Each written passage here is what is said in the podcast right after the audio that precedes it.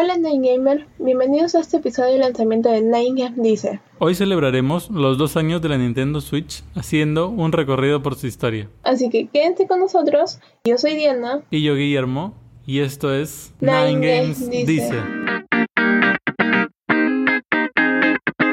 Ay, la Nintendo Switch. Después del fracaso de la Wii U, y seguido de múltiples filtraciones, en octubre del 2016 Nintendo finalmente anunció que su consola de octava generación se llamaría Nintendo Switch.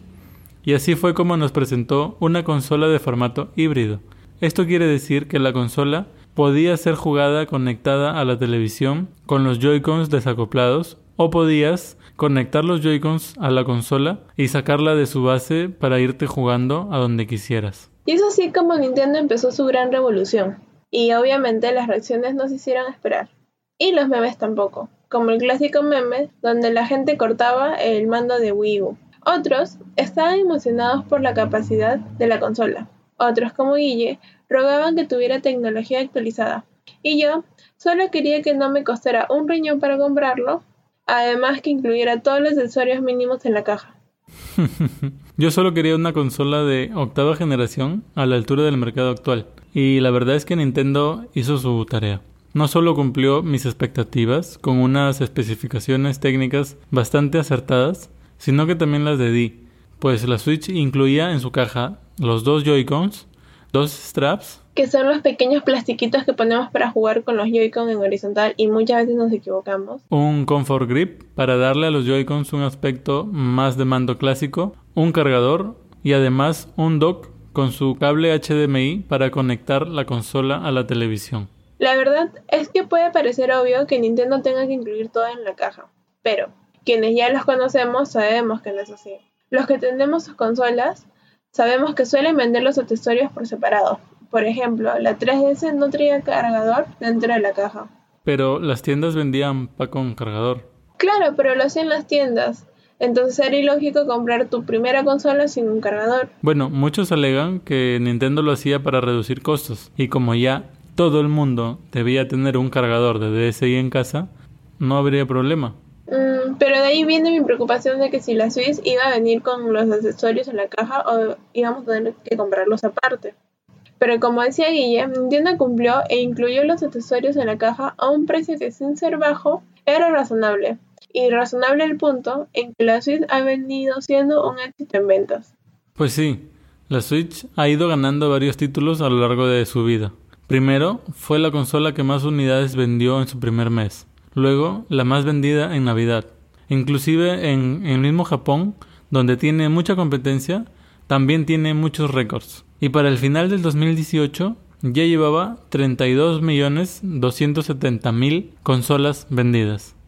El éxito de la Switch fue tal que incluso Huawei o Huawei o como sea que sea la pronunciación oficial. Huawei me parece que es. Bueno, ellos se quisieron subir al barco y promocionaron uno de sus teléfonos comparándola con la Switch, diciendo que su teléfono tenía más batería, tenía mejor pantalla y hasta sacaron un control muy parecido a un Joy-Con.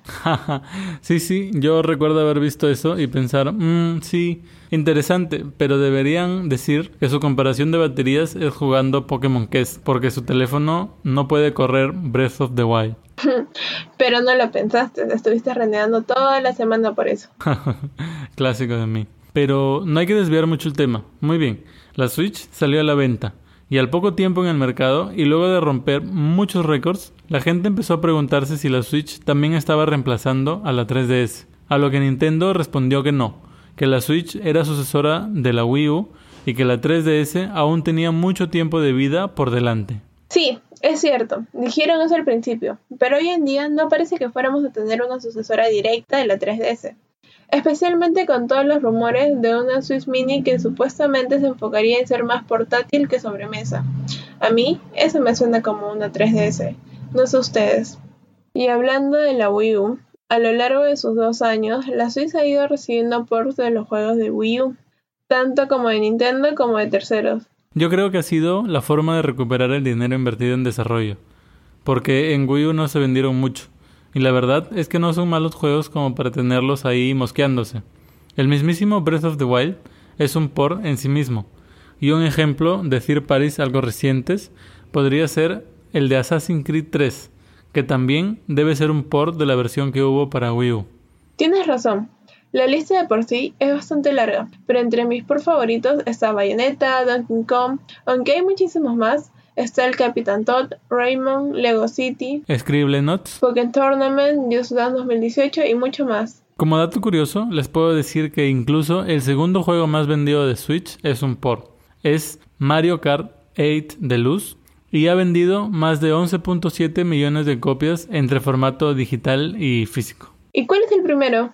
Ah, el primero es Super Mario Odyssey, con más de 12.1 millones de copias. Es más, me parece que esos son números de cierre del año pasado, así que ahora deben ser números más altos. Oh, entonces Mario Kart está bastante cerca.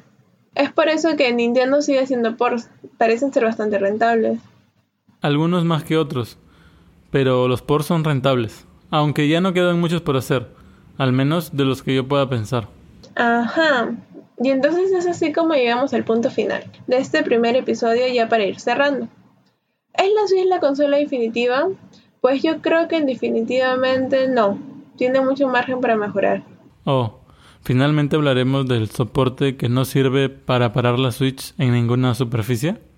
no específicamente, pero eso por ejemplo es una de las partes que se podrían mejorar en la Switch como el soporte que mencionas. Y la verdad es que me di cuenta que ese aspecto es muy relativo por tu concepto de un Switch Pro. No todos quieren una pantalla más grande, no todos quieren gráficos más nítidos. Me parece que todos acordamos en que una batería más grande sería una buena mejora. Pero poco se habla de mejorar el audio de la Switch, poco se habla de aumentar el brillo máximo de la pantalla, lo cual ayudaría muchísimo cuando jugamos en exteriores. Uy, ese concepto sí que levantó mucha arena. Pero a diferencia de lo que dijo alguien por ahí, yo sé que la gente de Nintendo sabe lo que hace, y soy de los que comprarían una Switch Pro así tenga que hacer todo en esfuerzo económicamente, porque sé que será un buen producto. A menos que se llame Wii U. sí, a menos que se llame Wii U. Como ya lo dijiste, Nintendo sabe lo que hace y es muy probable que pronto, aunque no tanto, Nintendo nos traiga novedades con lo que respecta a una nueva o mejorada consola especialmente después de la renuncia del icónico presidente de Nintendo de América, Ray Fields Aime.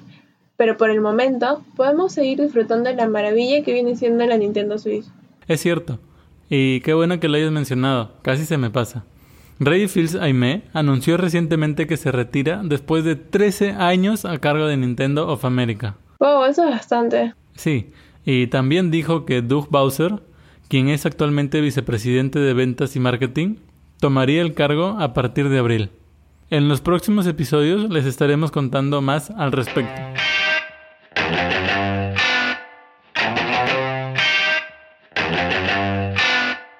Y así llegamos al final de este primer episodio del podcast. Esperemos que hayan pasado un rato agradable escuchándonos. Recuerden seguirnos en todas nuestras redes sociales. Nos pueden encontrar como Nine Games Blog. O si eres medio flojito como Gui, puedes googlear Nine Games Blog y te aparecerá en nuestra página. Eso fue todo y con nosotros será hasta la próxima semana. Adiós.